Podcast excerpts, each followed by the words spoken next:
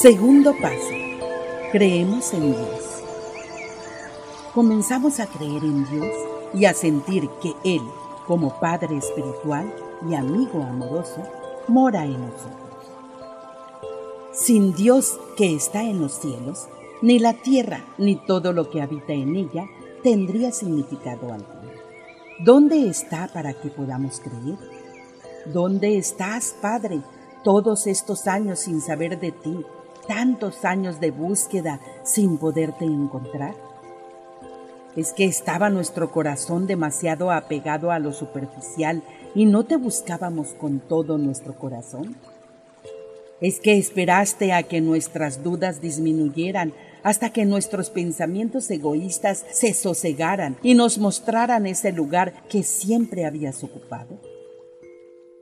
Una vez que hemos creído en ti y en tu amor, te hemos encontrado en nuestros corazones. Te paseas sobre las nubes, conoces nuestros caminos y sus porqués, y anhelas conversar con nosotros, tus hijos. Sentimos tu presencia a nuestro lado cuando deambulamos por sendas montañosas, aunque sabemos que solo en el silencio de nuestras almas podemos verdaderamente encontrar. Quizás lo hayamos conocido de repente como el rayo que golpea al olmo que crece solitario al viento de una colina, o quizá de manera paulatina como esa niebla que se escapa tranquila de un lago de montaña. Dios habló a Pablo en la luz y la ceguera, a otros de forma sencilla, como la última hoja de otoño ante las primeras nieves. Dios está presente en el aire que respiramos y en cada uno de esos rayos que vimos en las noches estrelladas. Pero hasta que no lo encontremos en nuestras almas, tienen poco significado estas señales que observamos en la naturaleza. El Dios de los universos vive en una gloria incognoscible, pero tiene su segundo hogar en el humilde corazón de los hombres. Hasta que no lo conozcamos, el Padre mora en la oscuridad de nuestra propia inconsciencia, silencioso como un ligero batir de alas de palomas en el horizonte. Pero tened en cuenta que en nuestra misma sombra, detrás de nuestra puerta, lejos de los ruidos de la vida, su presencia siempre estará presente para aquellos que la buscan en cualquier momento y en cualquier lugar. Con la mente serena y atenta, sentimos su espíritu obrar siempre en el amor. Sus brazos nos reconfortan en el terror de la noche y sus labios acarician nuestras mejillas con un beso mañanero. Su amor, como una melodía, queda flotando con los primeros rayos de la mañana, alentándonos ante el nuevo día. Creer en Dios abre vías de fe por las que brota una energía universal que sana nuestras emociones, que hace renacer nuestras esperanzas y que alienta nuestras almas. Un poder que viene de lo alto infunde nuestras vidas, un poder que apenas intuíamos antes se derrama copiosamente sobre nosotros.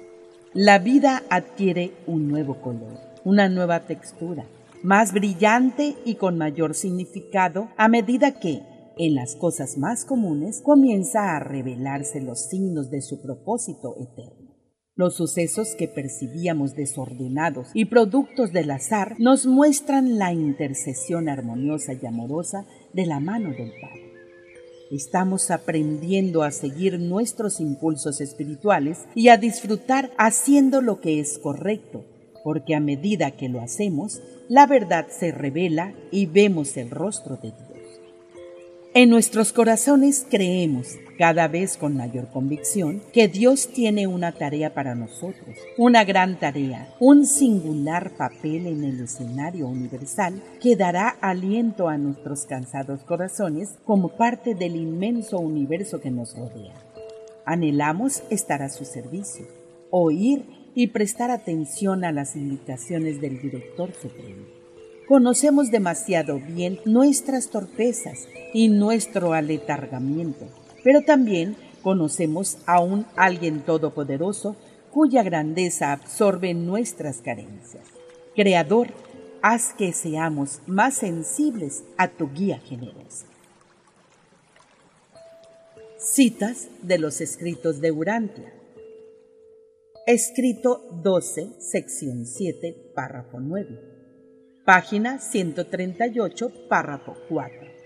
El amor del Padre distingue de forma absoluta a cada ser personal como hijo único del Padre universal, un hijo que no tiene igual en el infinito, una criatura de voluntad irreemplazable para toda la eternidad. El amor del Padre glorifica a cada hijo de Dios, iluminando a cada miembro de la familia celestial, perfilando nítidamente la naturaleza singular de cada ser personal frente a los niveles impersonales que se hallan fuera de la vía fraterna del Padre de Dios. Escrito 6, sección 9, párrafo 4, página 195, párrafo 10 pero no se puede estar tan absolutamente seguro de la realidad de otro ser como se puede estar de la realidad de la presencia de Dios que vive dentro de ti. Escrito 101, sección 1, párrafo 7, página 1105, párrafo 4. Se observa, pues, que los anhelos religiosos y los impulsos espirituales no son de tal índole que sencillamente lleven a los hombres a querer creer en Dios, sino más bien de una naturaleza y poder que infunden profundamente en ellos la convicción de que deberían creer en Dios. El sentido del deber evolutivo y las obligaciones contraídas como consecuencia de la iluminación que brinda la revelación producen una impresión tan profunda en la naturaleza moral del hombre que éste acaba por alcanzar esa condición de mente y esa actitud del alma por las que llega a la conclusión de que es justo creer en Dios. La sabiduría de mayor elevación y suprafilosófica de personas de tal iluminación y tan disciplinadas les indica, en última instancia, que dudar de Dios o desconfiar de su bondad equivaldría a cuestionar lo más real y profundo que hay en la mente y en el alma, el modelador divino. Escrito 102, sección 1, párrafo 5, página 1119, párrafo 4.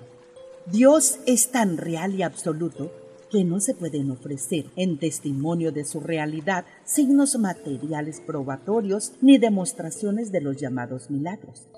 Siempre lo conoceremos porque confiamos en Él y nuestra creencia en Él se basa por completo en nuestra participación personal en las manifestaciones divinas de su realidad infinita. Escrito 102, sección 1, párrafo 6 página 1119, párrafo 5.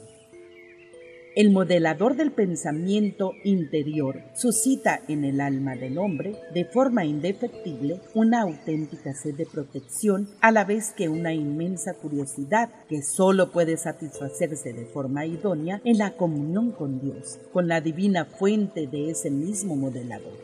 El alma sedienta del hombre se niega a satisfacerse con algo que sea menos que la toma de conciencia personal del Dios vivo.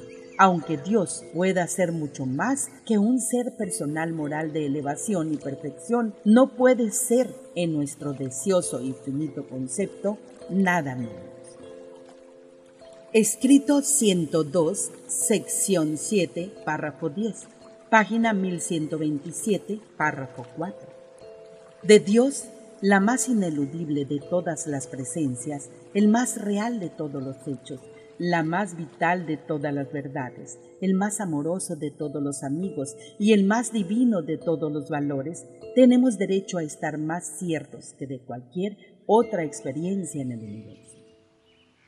Escrito 117, sección 6, párrafo 9, página 1289, párrafo 2 con excesiva frecuencia, los hombres se olvidan de que Dios constituye la más grande experiencia de la existencia humana. Otras experiencias están limitadas en cuanto a su naturaleza y contenido, pero la experiencia de Dios no tiene límites salvo aquellos impuestos por la capacidad de comprensión de las criaturas, y esta misma experiencia aumenta por sí misma dicha capacidad. Cuando los hombres buscan a Dios, lo buscan todo. Cuando encuentran a Dios, lo han encontrado todo. Escrito 141, sección 4, párrafo 1, página 1590, párrafo 4. Mientras estaban en Amatus, Jesús pasó bastante tiempo con los apóstoles instruyéndolos en el nuevo concepto de Dios.